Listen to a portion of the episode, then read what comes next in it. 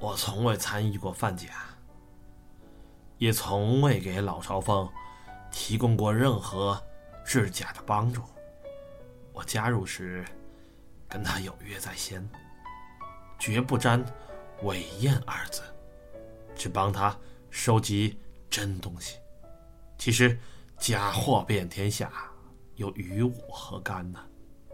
只要那些真东西都好好的搁在那儿，不受任何伤害，就够了。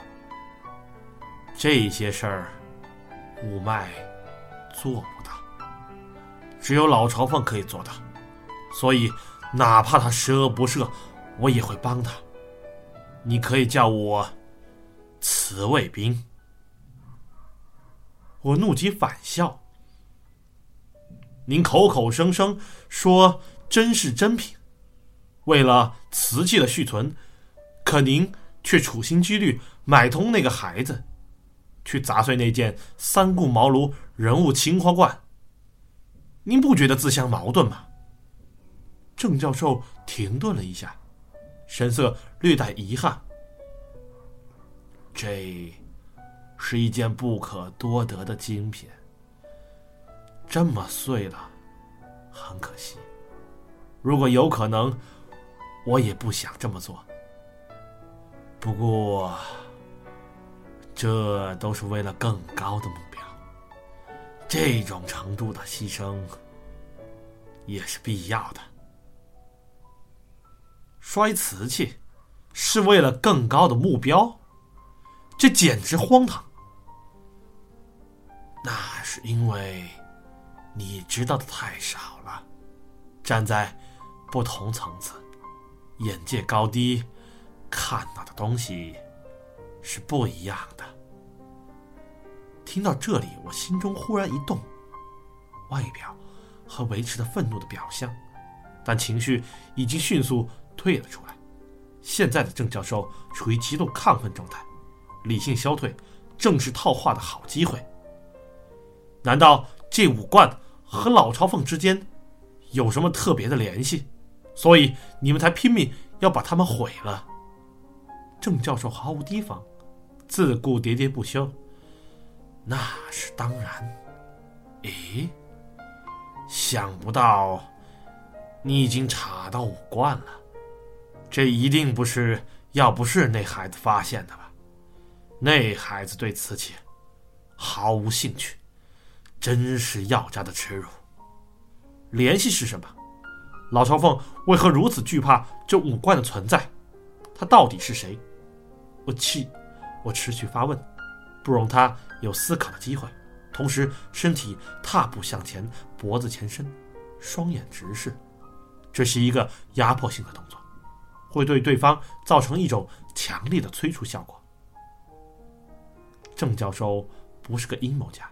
他只是一个被洗脑的瓷呆子，很容易接受暗示，尤其是从刚才开始，一直陷入自我狂迷的状态，对这种催促的抵抗性更弱，几乎是有问必答。他听到我的问题，几乎不假思索，张开嘴就要回答，可是他刚吐出一个含糊的音，突然间腔调一变。从嘴里飞出一声呻吟，然后整个人软软的瘫倒在地，晕了过去。这突如其来的变故让我猝不及防，我离老朝奉的真相就差那么一秒不到的距离而已，居然功亏一篑，不禁又气又恼，向前急走几步，想去看看郑教授为什么突然晕倒。唐王庙一带因为拆迁。路灯没装全，太阳一落山，便特别黑。好在今晚月色尚好，我借着月光朝前走去。突然，一种强烈的危机感袭来，我及时停住了脚步，眼睛一眯，看到一个人影从郑教授身后浮现，就像是从黑夜里一点点分离出来似的。哎呀呀呀呀！我这个老师就是太好说话，幸亏哥们儿跟来了，不然可要麻烦了。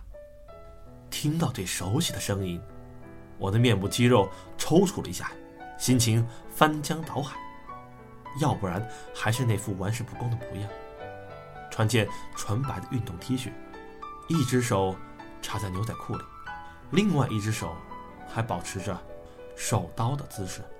刚才就是他出现在郑教授背后，看到即将泄露出老朝奉的隐秘，便毫不客气的给了恩师一记手刀，生生将其打晕。我们两个对视片刻。谁都没说话，因为都不知道该如何开口才好。沉默足足有两分钟，最后还是要不然先绷不住，扑哧一声笑了出来。嘿嘿，别这么一脸苦大仇深的，哥们见面分外眼红啊！我哼了一声，却依然没吭声。我该怎么反应？是扑上去打生打死？还是问问他，九龙城寨里的伤好了没有？这家伙是我的兄弟，也是我的敌人，是我的恩人，也是我的仇人。如果有可能，我最不想面对的，就是这个混蛋。要不然，抬起右手，你别多心，这次哥们儿真不是追着你来的，我是听说郑老师匆匆出门，神色不对，不放心。就跟过来看看，没想到能在这儿看见你，许愿，你最近好吗？不好，我在追查老朝奉的身份，但是被人给截胡了。要不然对我的讽刺毫不介意，歪着头思考一下，猛一砸拳，是了，我说你怎么会出现在杭州啊？肯定是碰见我哥哥要不是了吧？还没等我说话，他又道：“这一次杭州博览会的事儿，闹了半天是你们俩搞出来的，怎么样？我哥这人挺难交往的吧？他可不像哥们儿这么随和。”我神色一动，听他的口气，似乎这件事儿已经有老朝奉的介入了。要不是现在怎么样了？要不然叹了口气：“嘿，还能怎么样啊？”被当场抓住了呗！好在五脉有人正好在现场，一眼就认出了他的身份。不过那罐子太过贵重，牵涉金额太大，都够格成刑事案了。就算是沈家也兜不住啊！现在我哥应该在派出所里羁押着呢。我吓了一跳，刑事案居然要严重到这种地步吗？不会是要不然？暗中使坏吧。面对我狐疑的眼神，要不然有点委屈，他挠了挠头，略带苦恼说道：“说的好像我跟个反派似的。那是我哥好？就算立场不同，我也不会主动去害他呀。”哼，这可很难说。我一阵冷笑：“哎呀，我告诉你吧。”砸三顾茅庐盖罐这事儿根本就不是我负责，是郑老师头筹。没想到他安排的人没成功，反而把我哥给牵进来了。我一听到这消息，立刻从外地赶过来。这不，下午才到杭州。我本来打算偷偷把我哥捞出来就走，没想到却撞见了你。就是说，老朝奉也不知道你来了杭州。我将信将疑，这家伙居然是擅自行动。要不然看了一眼昏迷不醒的郑教授，那当然，谁也不知道啊。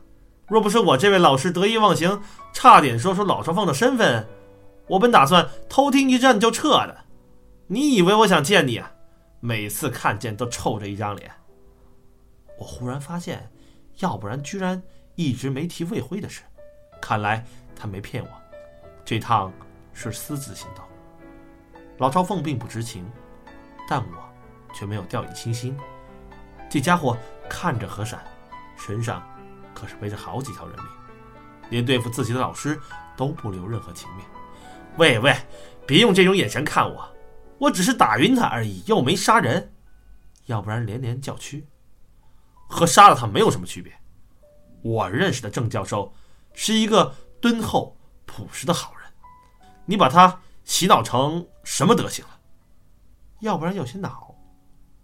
一指郑教授，这事儿也怪哥们儿。你知道他爹是谁吗？他爸叫郑安国。